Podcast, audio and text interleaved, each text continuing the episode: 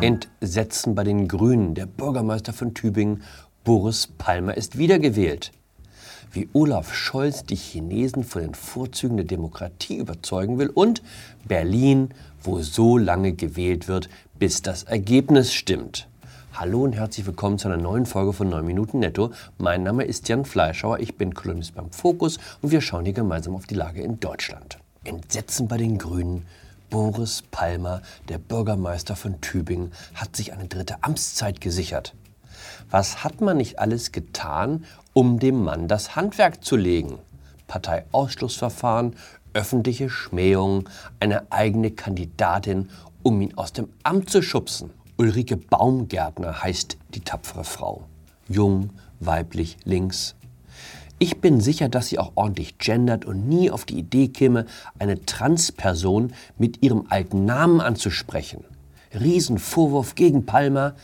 Er hat in der Vergangenheit nicht nur das N-Wort benutzt, nein, er neigt auch zum Deadnaming, wie das heißt, wenn man bei Transmenschen den im Pass eingetragenen Vornamen benutzt. Und dann das im ersten Wahlgang 52 Prozent für Palmer, 22 Prozent respektive 21 Prozent für die Konkurrenten. Eine ziemliche Klatsche oder wie man bei den Grünen sagt, eine ganz knappe Kiste. Es war eine knappe Kiste, das war klar, das wussten wir alle und es ist eine knappe Kiste. Diese Dame, Bundestagsabgeordnete der SPD aus Mannheim, verlor kurzzeitig die Kontenance Boris Palmer im ersten Wahlgang als Oberbürgermeister gewählt. Danke für nichts, Tübingen. Wenn so ein unerträglicher Narzissmus zum Erfolgsmodell wird, ist das toxisch für die politische Kultur. Auch diesem Herrn, Abgeordneter der Grünen in Berlin, war der Schock deutlich anzumerken. Mit Boris Palmer hat Deutschland jetzt den ersten AfD-Bürgermeister traurig. So schnell ist man bei den Grünen Faschist. Einmal zu Helga aus Versehen Jürgen gesagt und schon steht man außerhalb der Verfassung. Es ist halt eine Krux mit der Demokratie. Es gewinnen zu oft die Falschen. Deshalb hängen sie ja in den Parteien auch so eine Listenaufstellung, wo der Wähler nichts zu sagen hat. Egal wie er entscheidet, der Kandidat der Partei kommt rein. Entscheidend ist, dass er über einen aussichtsreichen Listenplatz verfügt. Das Wahlergebnis interessiert nur noch am Rande. Es gibt Spitzenpolitiker, die haben in ihrem Leben noch nicht eine wichtige Wahl gewonnen. Ursula von der Leyen zum Beispiel, Bundesfamilienministerin, Bundesverteidigungsministerin, jetzt EU-Präsidentin. Alles am Wähler vorbei. Der hat sich immer für den Gegenkandidaten entschieden. Verhindert hat das Frau von der Leyens Aufstieg trotzdem nicht, denn es gab ja die Liste. Ich bin ein Riesenfan der direkten Demokratie. Bei mir in der Gemeinde haben wir ebenfalls eine grüne Bürgermeisterin, Susanna Tausendfreund. Und wissen Sie was? Ich habe die sogar gewählt. Ich bin vor fünf Jahren nach Pullach bei München gezogen, ins schöne Isertal. Im Frühjahr war Errichtung des Maibaums ist in Bayern eine Riesensache.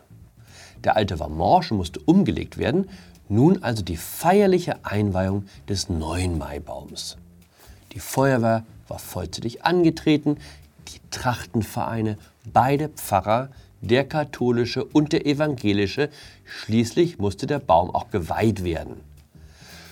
Und natürlich die Bürgermeisterin, Frau Tausendfreund. Und was sagte sie zur Begrüßung mit Blick auf die Trachtengruppen? Ich freue mich über unsere feschen Madeln und kräftigen Burschen. Ich dachte, ich höre nicht richtig.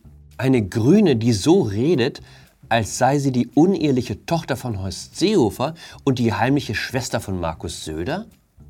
In Berlin-Kreuzberg würden sie dafür von der Partei gesteinigt und gevierteilt und auch noch Kiel geholt. Fesche Madeln und kräftige Burschen? Was für eine schlimme Bestätigung der Genderkonformität. Wo bitte ist denn das dritte Geschlecht? Ich habe die Frau sofort ins Herz geschlossen. Das kommt dabei raus, wenn man direkt gewählt wird.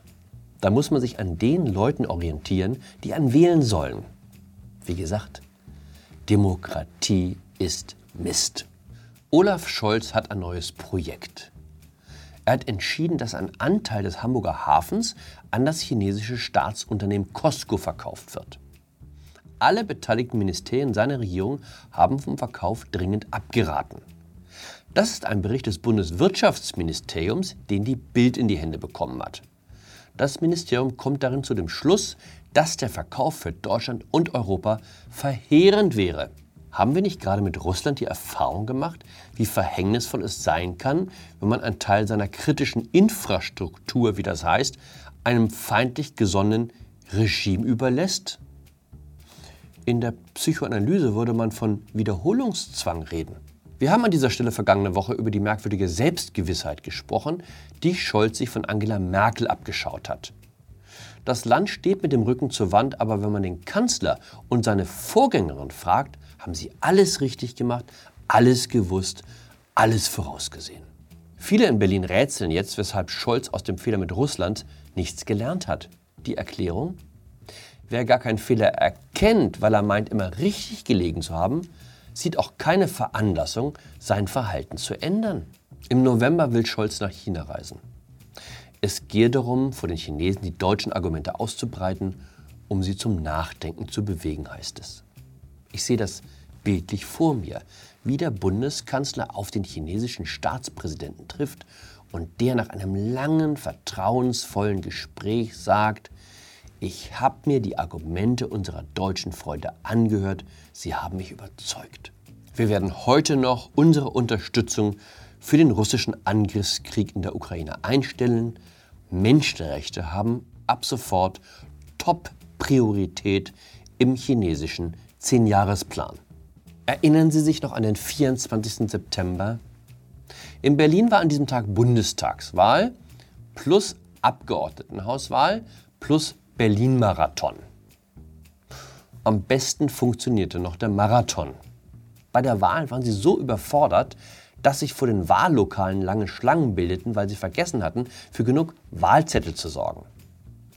In Berlin-Wilmersdorf haben sie die Ergebnisse einfach geschätzt. Andernorts lag die Wahlbeteiligung bei 150 Prozent. Das oberste Berliner Gericht hat jetzt entschieden, dass die Abgeordnetenhauswahl wiederholt werden muss. Hat es in Deutschland auch noch nicht gegeben. Neuwahlen wegen zu viel kubanischer Verhältnisse. Das ist Bettina Jarasch. Frau Jarasch ist Kandidatin der Grünen und nach jetzigem Stand die nächste Bürgermeisterin von Berlin. In allen Umfragen liegen die Grünen klar in Führung. Hier sehen wir Frau Jarasch auf dem Fahrrad. Gut, wenn Sie sagen, Big Surprise, da gehören Grüne ja auch hin. Das Problem ist, Frau Jarasch mag Fahrräder, aber nur für Fotos. Auf dem Weg zum Fototermin wurde sie im Dienstwagen gesichtet. Sie ist dann kurz aufs Rad umgestiegen, schließlich ging es um die Eröffnung eines neuen Fahrradstreifens. Immerhin, der Dienstwagen war ein Tesla. Trotzdem, Auto bleibt Auto, weshalb es ein paar hässliche Schlagzeilen gab. Der Termindruck, hat sie zur Entschuldigung gesagt.